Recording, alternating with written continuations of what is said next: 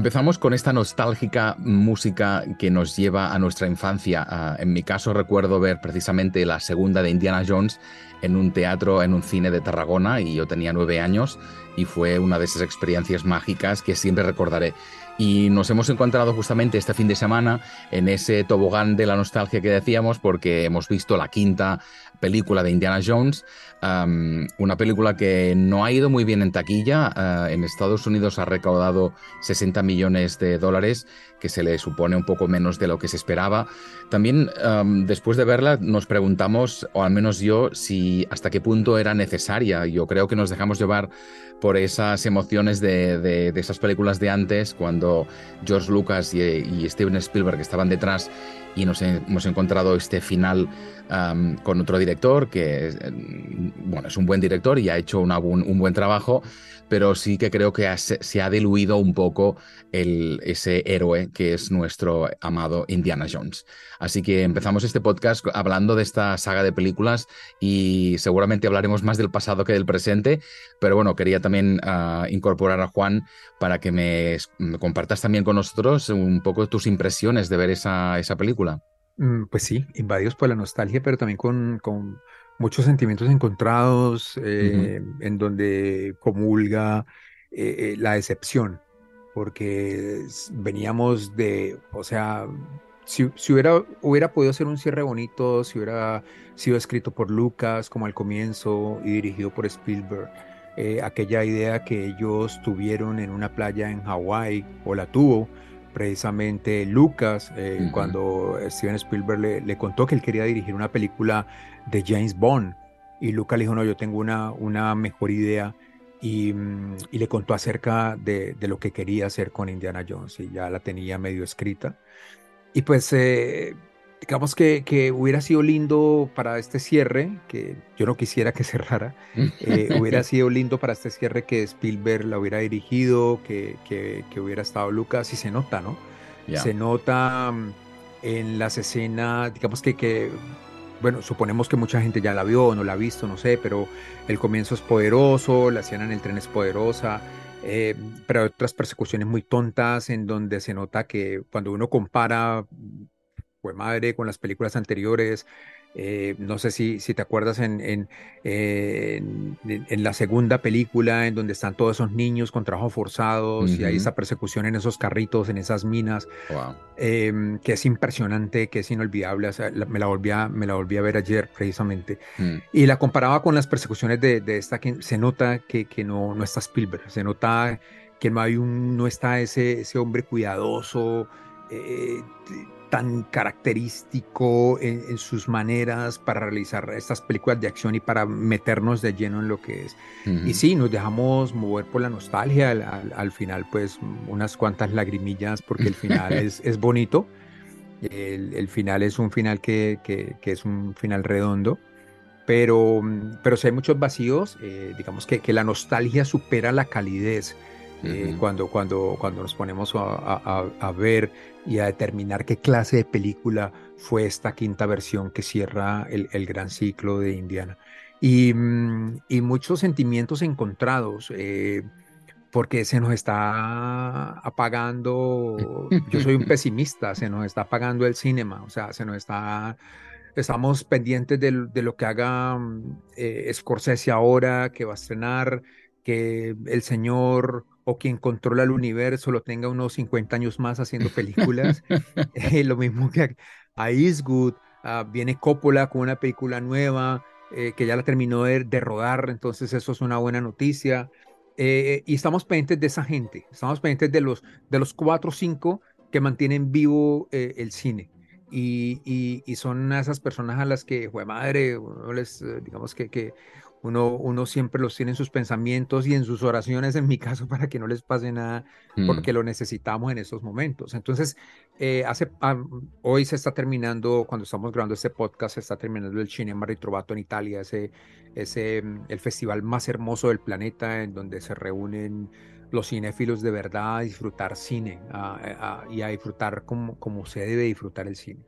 Y, mm, y sí, se llena uno de nostalgia porque seguimos mirando al pasado al pasado, tratando de, de, encontrar un camino hacia el futuro que lo veo, lo veo cada vez más, más triste, eh, sobre todo con, con, estos nuevos acontecimientos eh, que hemos visto en las entregas de premios, donde se premia cualquier pedazo de mierda eh, simplemente para la, la, satisfacción de algunos.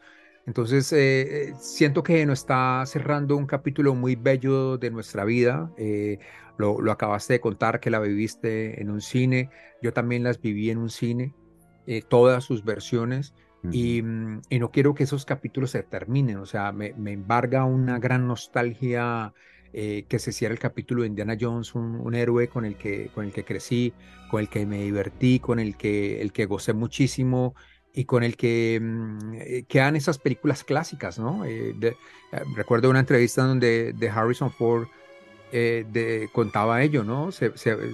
¿Quién lo va a reemplazar a usted? Nadie, yo soy Indiana.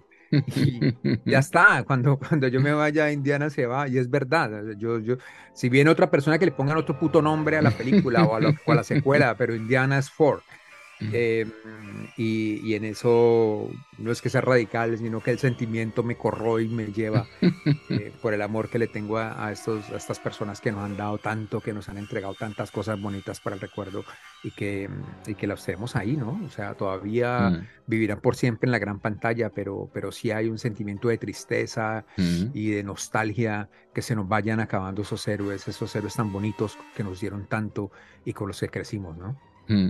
Bueno, es lo que comentábamos al salir de la, del pase, o sea, tenemos esas tres, que son tres maravillas, las tres mm. además, porque creo que las, las, tres son obras maestras y esto es algo que creo que muy pocos directores ah, logran hacer, ¿no? Quizás si quieres Coppola, ¿no? Con sus padrinos, pero ah, estas son tres maravillas. Ah, luego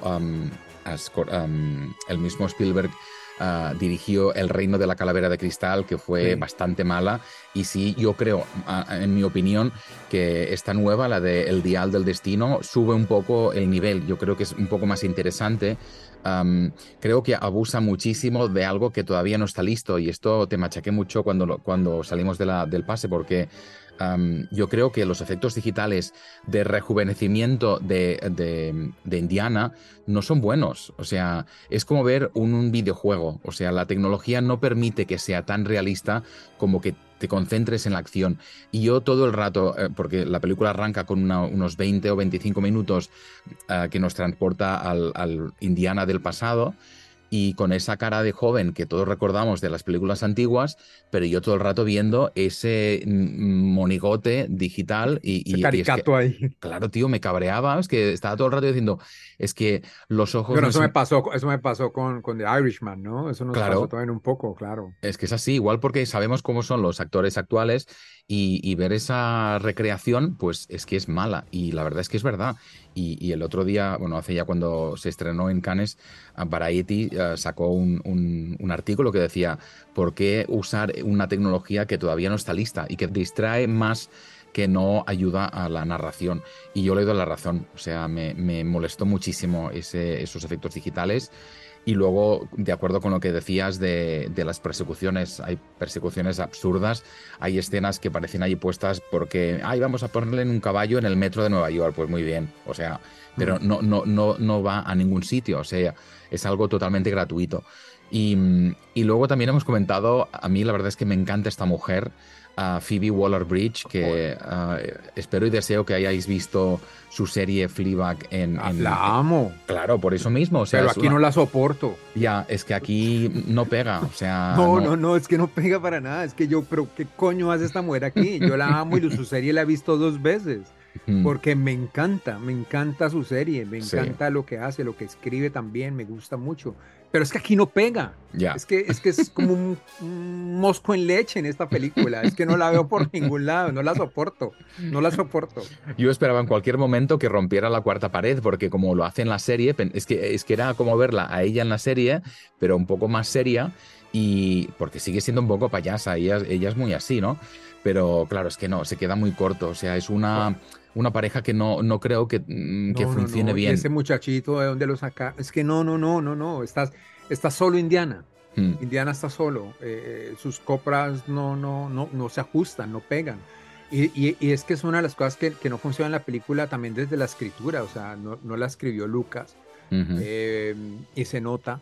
No, no, ya lo dijimos anteriormente, no la dirige Spielberg y se nota. Em, y bueno, queda uno con esa sazón y nos queda el, el, Indiana, pero, pero sí es que esta mujer es que no pega absolutamente para nada, ni, ni, el chiquito este, ni el niño. O sea, ayer que me vi el templo maldito de nuevo, em, veía a este chiquitín que ganó el Oscar, ¿no? Claro. Y, y, decía, joder, qué bueno era este niño. O sea, es que era demasiado bueno. Mm. Porque, porque tiene la chispa, eh, eh, está contada la historia de, un niño que pelea, de que, que, le pasó de todo en su vida, que lo alcanza a contar un poquito Harrison ahí cuando, cuando le está contando a la... De, ¿Dónde lo levantaste? Le dice a la, que es esposa de Spielberg, precisamente, ¿no? Su coprotagonista. Eh, y él le cuenta un poquito del niño, de su historia, y, y cómo pega el niño de bien. O sea, es que es muy bueno, es muy bueno. Mm. Pero, o sea, y nos pegan este par de petardos aquí, aquí, aquí, en la película final. No, es que no.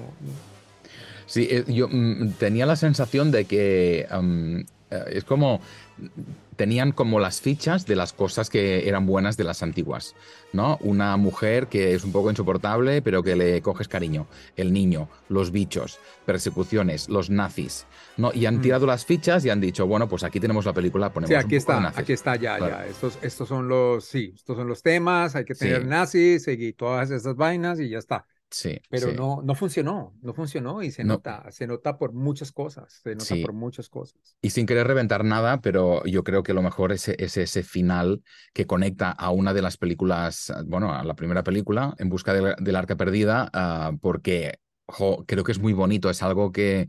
Hostia, yo incluso la lagrimilla la saqué, ¿no? Todo el rato viendo la película era como, bueno, dos horas y cuarto. Y luego al final, pues ese momento tan bello, pero ya está. O sea, es un final, creo que tenemos que digerir. Se acabó, ah, es el final de una saga que empezó súper bien. Tenemos tres maravillas que podemos ver en Disney Plus, están ahora mismo. O sea, yo de hecho las tengo en DVD. O sea, las adoro y las tenemos allí para, para recuperarlas. Vivamos de estos clásicos, cerremos este capítulo de Indiana Jones y mucha suerte. Joder, qué tristeza, tío, que lo, que lo digas así. Cerremos la puerta y adiós, a la, a la mierda todo. Joder, qué fuerte todo. Tío, pero es que es así.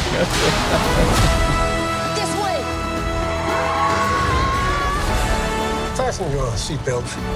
There might be some turbulence. You've taken your chances, made your mistakes. And now a final triumph. Indy! Give him hell, Indiana Jones! A few times in my life, I've seen things. I've been tortured with voodoo. Been shot nine times, including once by your father. Ah, sorry. But I've been looking for this all my life.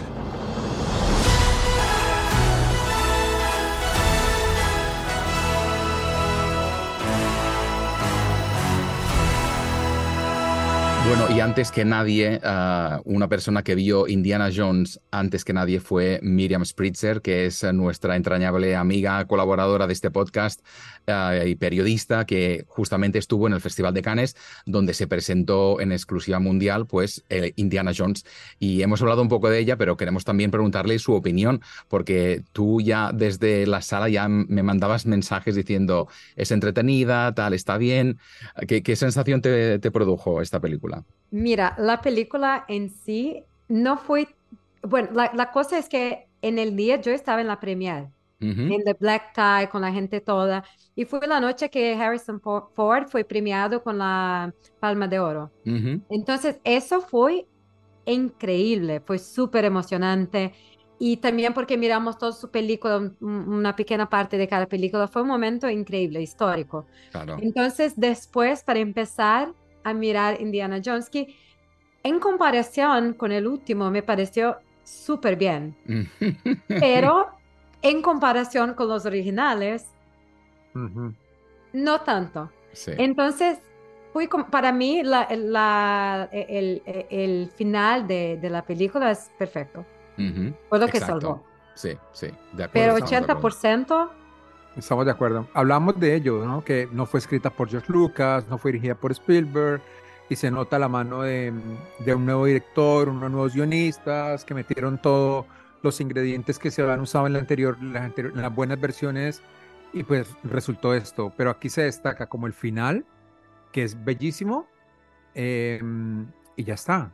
Y digamos que, Pero el secreto es la nostalgia, ¿no? Claro, claro. Porque todos los momentos buenos que nosotros recordamos, que, que pensamos, bueno, aquí fue Indiana Jones. los momentos que aparecieron, los personajes y las situaciones de, de las películas antiguas. Claro. Entonces, eh, como, bueno, a mí me encanta Phoebe Alter Bridge, la amo, pero no estoy ahí para mirarla. Quiero mirar a Harrison Ford, ¿sabes? Acabas de entrar porque te acabamos de llamar ahora, te acaba de llamar Mar para grabar esto. Eh, y lo que estás diciendo es exactamente lo que dijimos anteriormente. O sea, estamos súper Estamos totalmente. Esta, esta niña aquí no pega para nada, nada, o sea, nada, nada. Y el niñito este menos. O sea, son como dos moscos en leche. No, el niño con el mustache fue lo peor. No, no, no, no, no, es que es para llorar. es para llorar ese niño. ¿De dónde salió ese niño de 50 años? Exactamente, el niño es, más, eh, es mayor que yo. Claro, es, un niño de 50 años. Y recordamos pues a este chico que se ganó el Oscar ahora, ¿no? O sea, eh, que fue estupendo. Eh, pero esta, esta, chica que la amamos, ¿cierto? Por, por su serie, por, por todo, por su picardía, por lo pila que es y tal. Aquí no pega, es que nada, no. E, pero por nada, pero no entiendo a quién se le ocurrió ponerla aquí. No, no entiendo. y, al, niño viejo. No, el ah, único que me convenció es Mads. Sí, porque siempre está súper bien, claro. Perfecto. Pero él, él nació para ser vilán de, de, películas así. es muy bueno. Es un gran Es uno de los mejores villanos que hemos visto. Sí.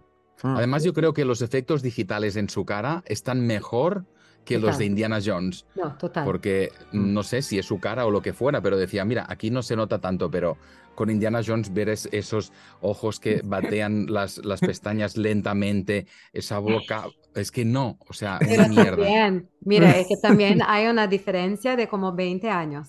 Sí, claro. Claro, no, yo creo que más, tal vez, porque ¿cuántos años tiene Harrison Ford? 80. 80. ¿Y cuántos años tiene Matt? Como 50. Sí, más, más, yo creo que más. No es tan, no es tan, no, es tan vieja, no. Claro, no, es verdad. Creo que tiene como, tiene como 50 y algo. Pero no como, no tiene como, como 60. E, es... Bueno, pero en, eh, algo sí, ojalá que si, si ajustan esa tecnología para que se vean jóvenes, que Harrison siga haciendo películas. Así, ah, siempre. que la ajusten y que, que, vamos al pasado y así tenga 90 años, que vuelva a hacer otras. Pero, que la dirija Spielberg. Pero te lo juro que a mí, por más que fue súper falso, y mira, la, la, la tela del, del, del, Lumière es gigante. No tuve problema. Sí, porque era Indiana Jones. Yo la disfruté. Es que solo verlo a él ya uno se llena de emoción. No, y depende si ya está un poco cansado, no mira tan bien también. Entonces está súper. Claro. ¿Sabes qué me gustó? Ese momentito donde después de esa escena, tan, creo que una de la, la, única buena escena de acción es la del comienzo en el tren. Em, sí. Y después cuando lo muestran a él ya viejito en su casa, con los calzones ahí colgados afuera, con las pantaletas que me encantó, porque es como...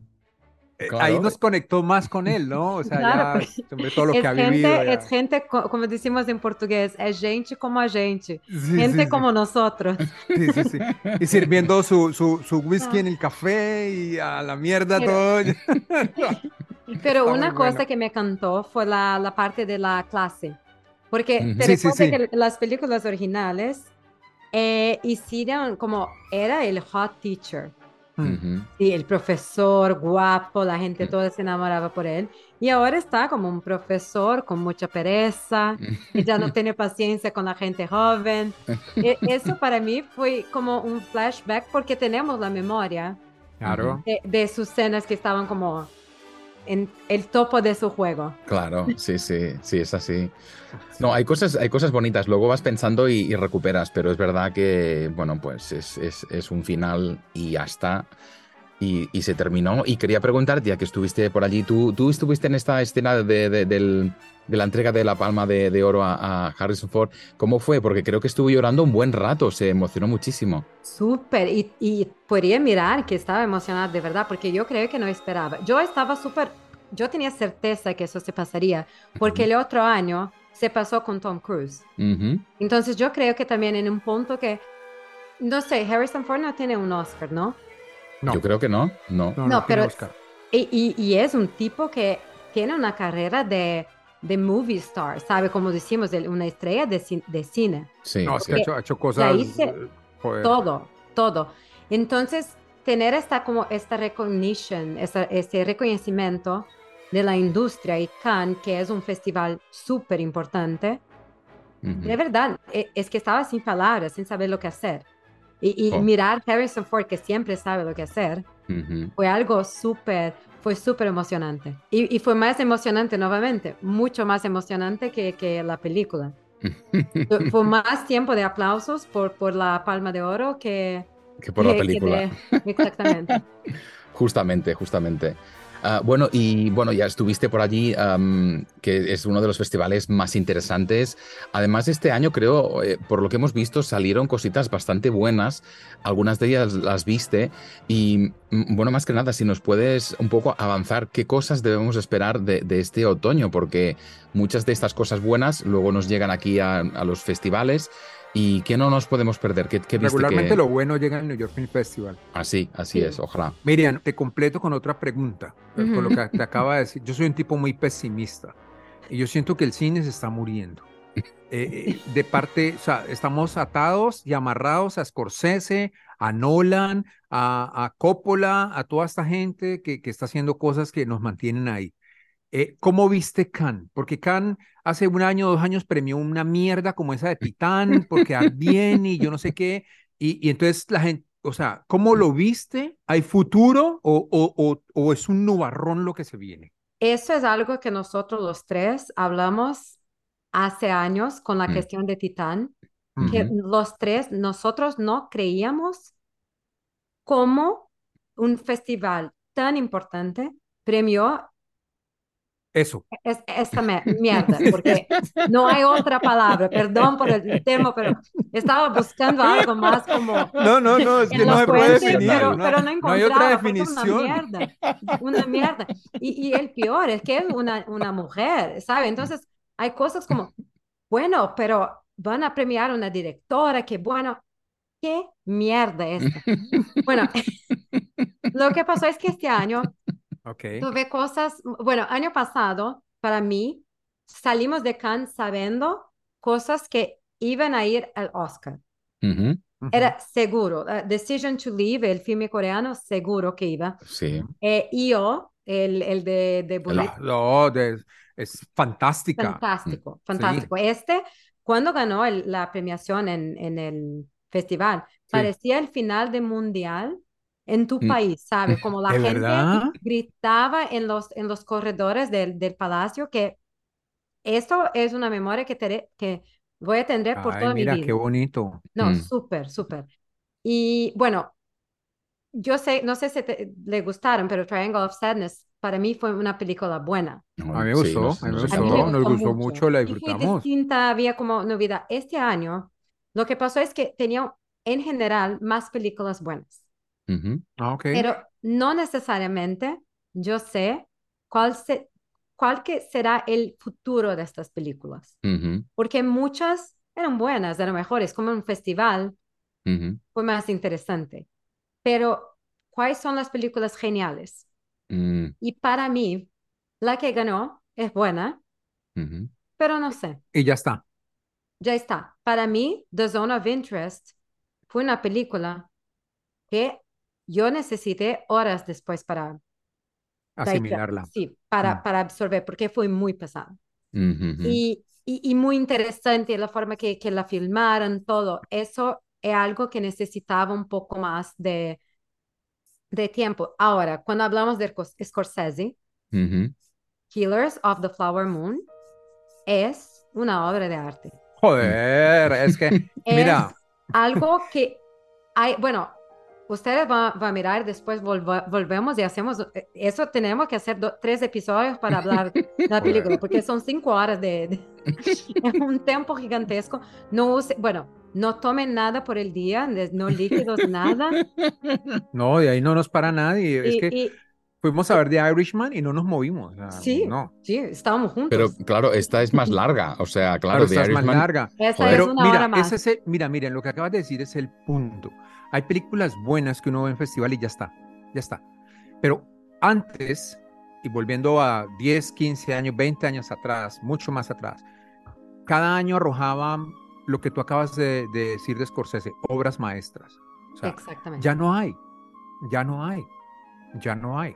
Sale una cada año y eso, porque aparece Scorsese. Bueno, cuenta, cuéntanos cómo fue la recepción de esta película. Y mira el buzz. No, es que gente, bueno, antes de hablar de Scorsese, tengo que, contar a ustedes el mayor problema del Festival de Cannes este año, el escándalo, que fue una parte que interesa a nosotros todos. Almodóvar. Almodóvar fue a, presentar una película con Ethan Hawke y Pedro Pascal, que era un short, un cortometraje. Y lo que pasó fue que tenía una sola muestra y lo que, es, lo que pasaría era, tenía un que llaman de un rendezvous, que una conversa con Almodóvar y la película. La película tenía 20 minutos, el encuentro con Almodóvar y la otra gente sería dos horas total. Imagínate que era imposible conseguir los tickets para, para entrar en la, en la sala. La gente que consiguió, yo fui una persona que tenía ticket, Como fuimos todos a la cola y en la hora de entrar llegaron la gente de stand-by antes de poner adentro la gente que tenía los, dos billetes. Ostras, vaya. ¿Qué pasó? Gente de la academia no entró. Se quedó fuera. Periodistas de gran vehículos de comunicación de los Estados Unidos y Europa no entraron. Eso se quedó un, un protesto en la frente del teatro de una proporción que fue escandalosa. Y yo vi horrores, estaba como un desastre. Qué desastre, sí. Un desastre, desastre. Bueno, pasó el tiempo, todo bien. Decidieron hacer otras dos, dos muestras y acabó que también no tenía tanta gente que estaba interesada en la película. Querían el encuentro con, con Almodóvar. Y la película también no era muy buena. como, como todo lo que hace últimamente.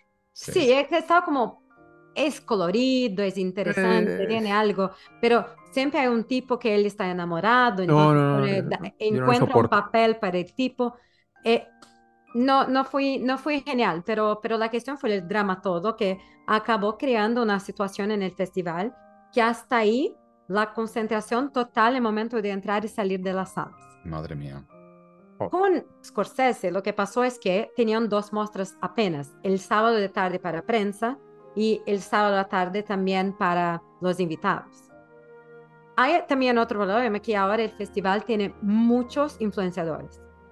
Khan hizo una parcería con, con TikTok, pero yo no sé quién está haciendo la, la parte de selección de TikTokers, porque no es gente de cine. Y hay TikTokers que hablan de cine, eso no es un problema. Sí. Es el que tenga más followers y el que, que no tiene ni puta idea de nada y los llevan sí, pero, pero yo no tengo problemas si los influenciadores son gente que habla de cine, de entretenimiento y cosas así. El problema es gente que hace coreografía, dancitas y que están ahí en la premiere de, uh, no sé, Indiana Jones, de Tomás y mi amigo que tiene como 300 mil seguidores, que habla solamente de cine, con cualidad, no, no está ahí porque no tiene la agencia y todo. En fin. Bueno, entonces, para conseguir los tickets para mirar la película de Scorsese fue ya una batalla. nosotros llegamos casi dos horas antes, porque con la cuestión de Almodóvar nadie quería arriesgarse. Pero después, la recepción, todos, todos nosotros salimos sorprendidos, porque yo estaba como, no hay necesidad de hacer una película de casi cuatro horas hoy para contar una historia. No hay necesidad. Bueno, te lo dijo que hay necesidad. Podría haber sido cinco horas. Y momentos increíbles, una historia fascinante, baseada en fatos reales. Sí. Y la forma como hice, es que el problema es que Scorsese no tiene que se preocupar más con, con los estudios nada más, porque ya está en un momento de su carrera que hago lo que quiero. Deja que el hombre haga lo que quiere, porque hace bien.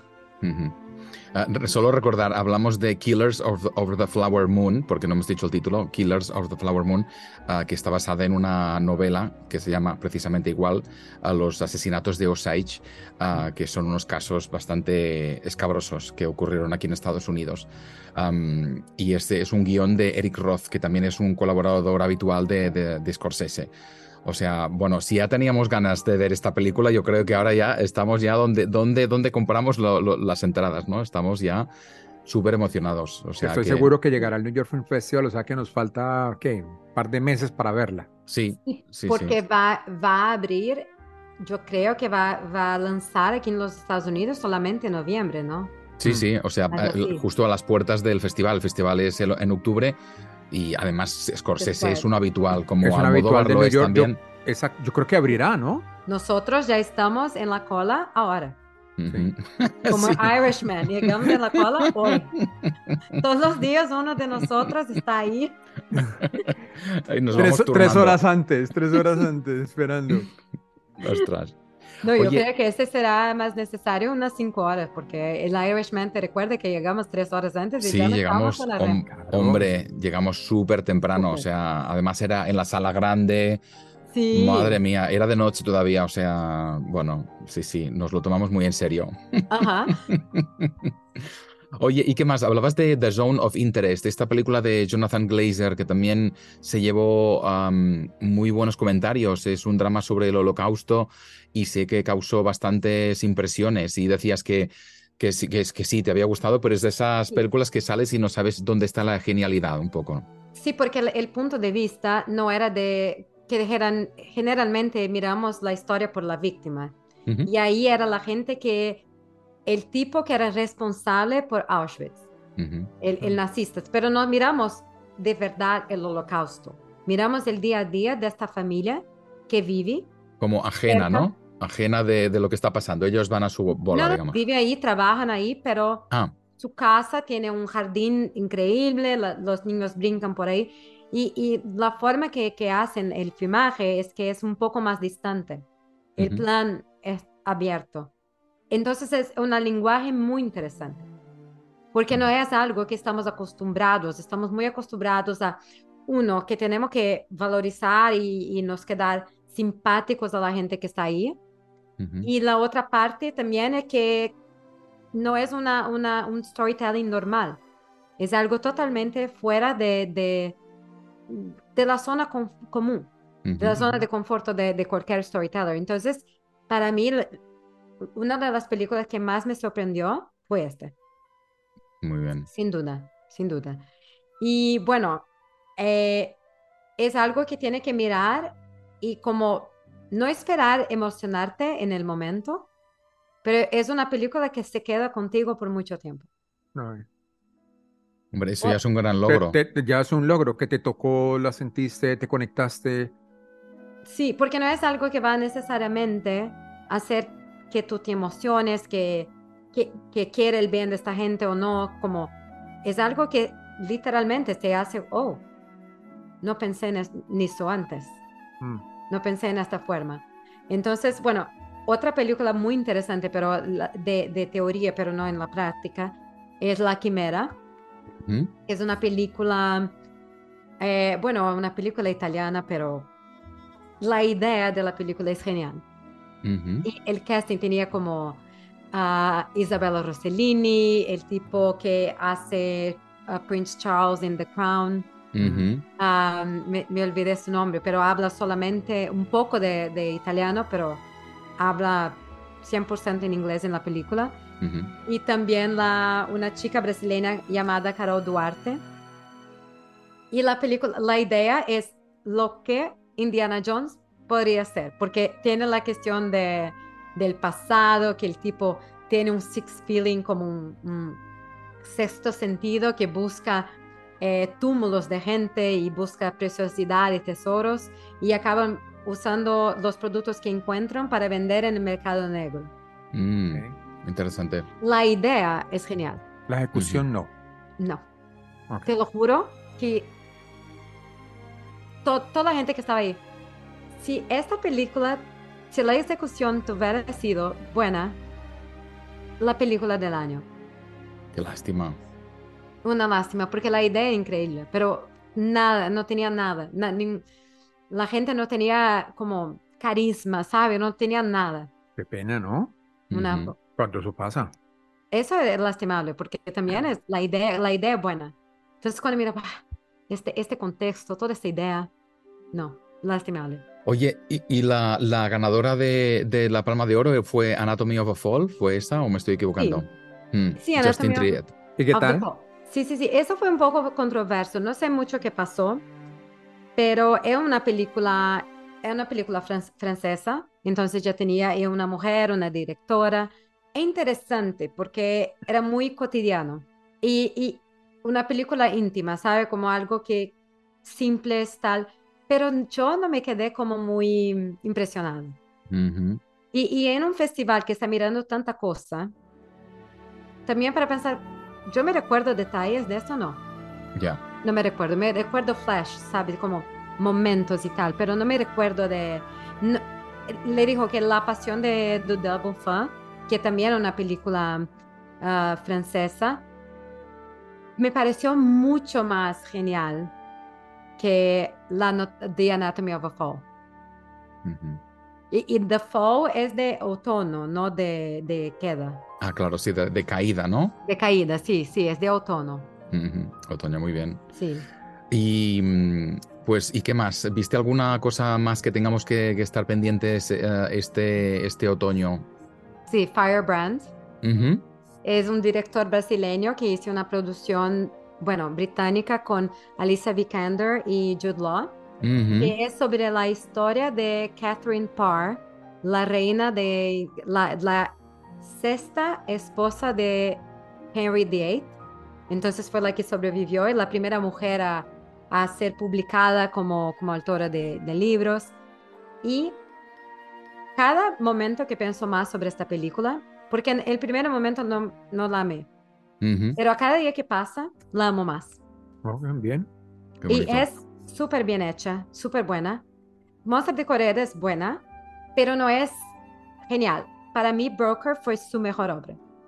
Broker del año pasado, que fue lo que para mí mostró el pro-choice, pro-life, como la cuestión de abducción, la cuestión de aborto, todo, de una forma muy leve, muy divertida, pero a mí me encanta como él hace la dirección de niños, porque el trabajo de los niños es tan complejo y hace y, y consigue tirar una naturalidad de estos niños que es algo increíble. Para nosotros que miramos muchas cosas, cuando mira a los niños actuando con tanta naturalidad y cargando la película en sus espaldas, es increíble. Entonces, para mí, para mirar la actuación de, de, su elenco, es buenísimo.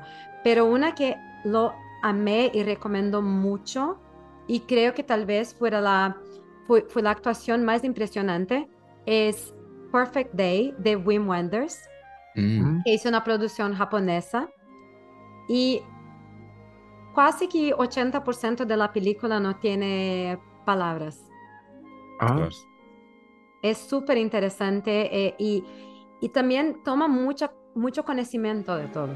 Todo lo que está pasando es muy fácil de comprender y, y es algo tan artístico, tan bien hecho, que es muy difícil explicar porque hay una complejidad toda de la, la relación familiar de y es un character study, es un estudio de personaje.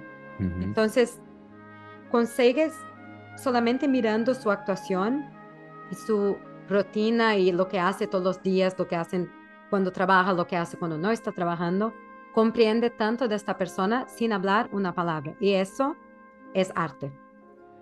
No será pues un suceso comercial, pero es impresionante. Pues qué bien, me alegro muchísimo porque además de Pim Benders ah, hemos visto cosas eh, interesantes, o sea que... estuve, en Bolonia ahorita. Mm. Mm. O sea que... Sí, porque también hice un documentario, ¿no? De cuatro horas. Tienes que ir a ese festival, miren, al Cinema Ritrovato, el, más hermoso del mundo. Esto lo podemos organizar para el año, que viene. Oye, deberíamos ir todos. Es que yo me lo perdí este año, pero hay que ir. Es que es que no hay nada como ese festival. El próximo año tenemos que ir mar, ya te dije. O sea, no, no, o sea, lo vamos a hacer, lo vamos es a hacer. Es una cosa tan hermosa que, que, es que uno no lo, no lo puede concebir. Es muy bonito. ¿Cuándo es? Julio, en junio, julio. El próximo año. Sí, de una. Junio funciona, o sea que yo me apunto. Sí, sí, está terminando apenas ahorita, hoy está terminando. Ah. O sea, comienza a mitad de junio y termina primera semana de julio. Ah, y una película divertidísima que coreana que llama Cobweb. Similar al Coupé del año pasado, que era un making of a making, ¿sabe? Cuando una película sobre hacer una otra película. Divertidísima con el tipo de, de, broker, el tipo de parasita. Te lo juro, pasé, no es genial, pero pasé dos horas riendo. ¿Qué hace lo que el cine tiene que hacer? Dos horas que estaba inmersa en esta realidad. ¿Cambió mi vida? No. ¿Es genial? Tampoco. Pero fui divertidísimo. Claro, al menos logra te, te, la, gozaste, te lograste que te es que, eh, bueno, al menos nos das un poco de esperanza. No hay, no hay grandes películas magistrales, nada, pero películas que se pueden ver. Eh, pero también estoy en Sundance y yo vi Sundance online y quedé muy triste. O sea, yo no sé si escogí mal, pero todo lo que vi fue una mierda. Miraste el uh, You Hurt My Feelings. Sí. Eso me gustó un poco. Pero, pero, pero tampoco, esta sí la, la fui a ver, es la de mm, Julia Dreyfus, a Louis Dreyfus está bien, pero... pero no, no, cambia vidas. Y mira, me gusta mucho la directora, Nicole Holofcener, he visto cosas de ella, ha dirigido Sex and the City, ha, dirigido episodios la vimos juntos, ¿no, Mar?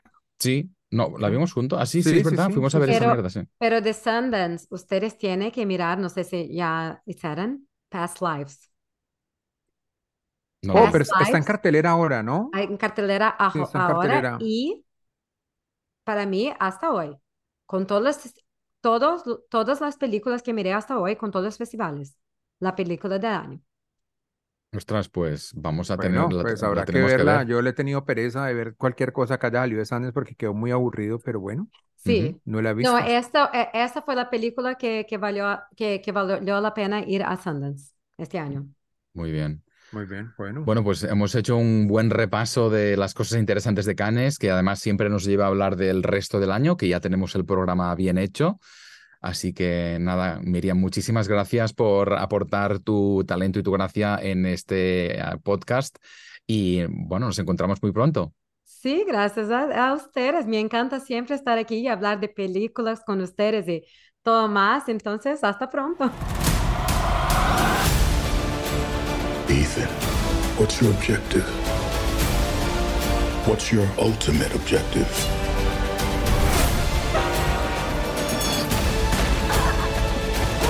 Your life will always matter more to me than my own.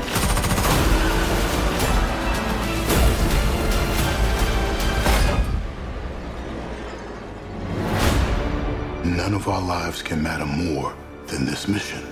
I don't accept that.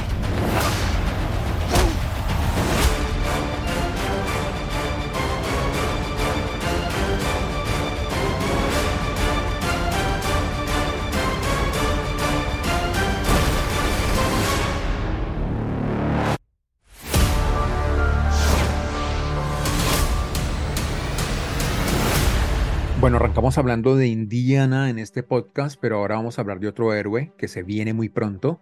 Un héroe que tiene como una misión, la misión imposible, que es la más imposible de todas, que es salvar el cine, es salvar la taquilla, es que la gente regrese a los teatros y disfrute las películas en donde deben verse. Las películas buenas pertenecen a la gran pantalla y este héroe tiene esa misión imposible, eh, salvar los teatros y está, viene luchando con ello desde hace mucho tiempo. Estamos hablando de Tom Cruise, que precisamente está de cumpleaños y, y nos trae, pues, se nos viene con, con, una película que está partida en dos, eh, que viene ahorita la primera parte, se estrena el julio 12.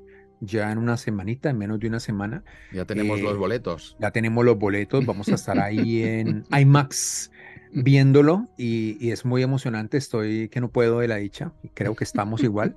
Eh, y es una saga que arrancó eh, con un director, la volví a ver porque he vuelto a verlas de nuevo para ponerme como refrescar memoria, volví a ver todas las películas y esta película, la primera de 1996, me encabronó mucho, dirigida por, por Brian De Palma. Sí. Pero mira que a veces cuando uno la vuelve a ver, em, se da cuenta de muchos detalles. Y uno de los detalles que me gustan mucho de esta Misión Imposible de Palma es la cámara. Joder, o sea, eh, ¿recuerdas esos tiros de, cámara que tiene este hombre? Que, que, son como de lado, desde abajo. Eh, y está Vanessa Redgrave que se ve divina, que tiene como 80 años y, es súper sensual. O sea, es, es una película tan, tan, tan, tan, también tan, tan única y que tiene tantas cosas chéveres, pero tiene una cosa que no me parece chévere porque yo eh, al contrario de la mayoría de ustedes son chiquitos, yo crecí viendo la serie. Entonces, con Peter Graves y todo el combo. Y, la, y Misión Imposible eh, era mi serie favorita de niño, o sea, no me la perdía, era un enfermo de la serie. Y Jim, que era el, digamos que, que el, el, director, pues el que recibía las misiones imposibles, que contactaba al team y tal, pues eh, digamos que uno lo aprendió a querer muchísimo, a Peter Graves.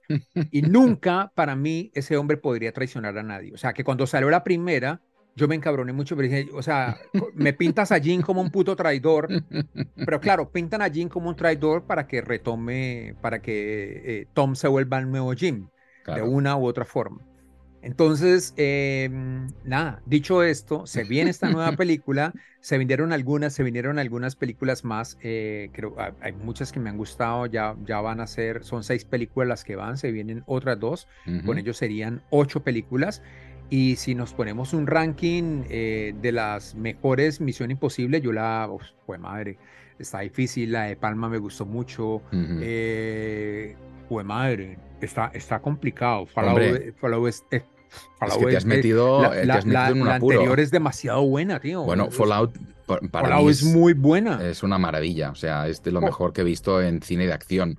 Es demasiado buena y mm. todo el mundo, o sea, no me gusta leer como críticas, pero poco, poquitas cosas que he captado en Twitter o en cositas así, ya hablan de una pieza magistral de esta mm. que se viene, una pieza magistral de, de acción.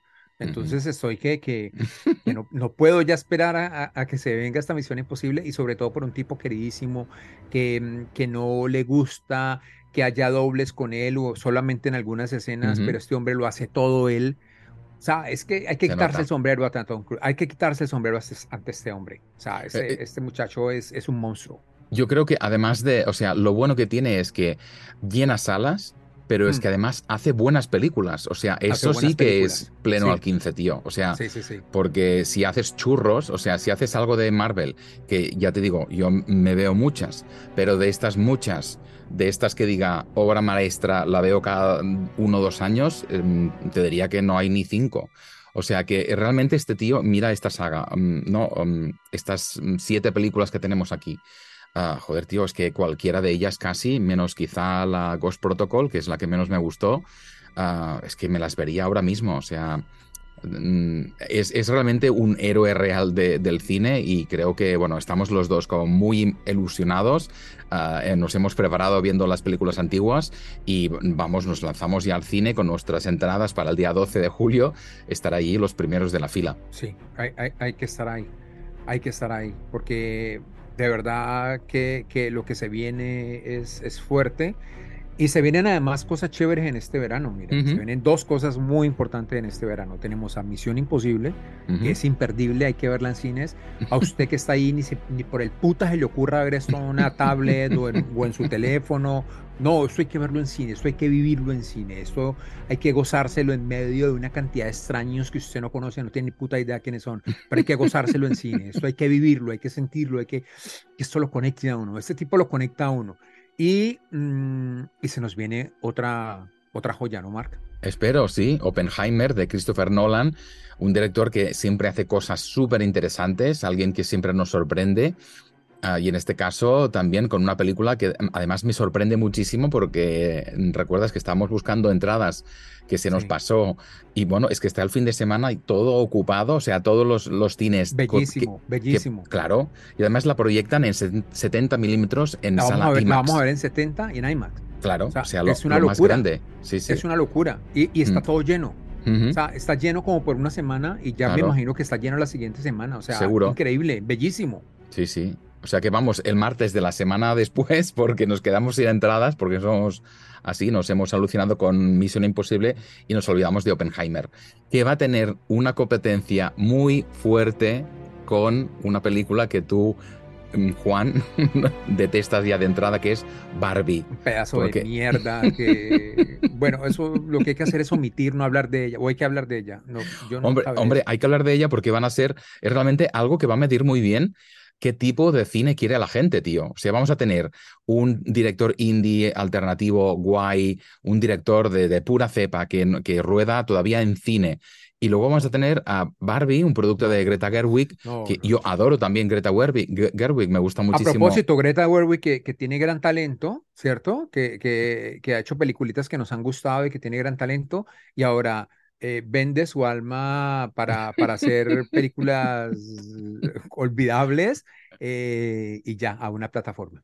Bueno, va a hacer dos, dos películas de Narnia, hemos leído, ¿no? Para Netflix. Bueno, pues yo, yo tengo curiosidad porque creo que es una batalla muy interesante de este verano. Se estrenan justamente el mismo fin de semana. Ah, algo que ha puteado mucho a Tom Cruise es que su película se estrena ah, una o dos semanas antes y solo en, en IMAX, bueno, en IMAX es donde tiene muchas salas y claro, todas dejan de proyectar Misión Imposible para abrirse a Oppenheimer. O sea mm. que va, va a ser un duelo bueno, queremos verlo. Y yo casi que me voy a animar a ver Barbie, tío. O sea, voy a esperar un poco las reacciones, pero también quiero saber un poco de qué va esta mierda. El tráiler me parece divertido. Te deseo mucha suerte. Te voy a arrastrar al cine porque vamos a, comentarla. No no, no no, soy capaz, no soy capaz. Tío, sí, o sea, dirigida por Greta, es coescrita con su marido Noah Baumbach, que hace cosas buenas, tío. Yo creo que tiene... No hay ninguna posibilidad. Mi vida ya está muy corta. Estoy rondando la, esquina para, para gastarme dos horas viendo esa mierda. bueno, pues te la voy a contar toda de cabo a rabo.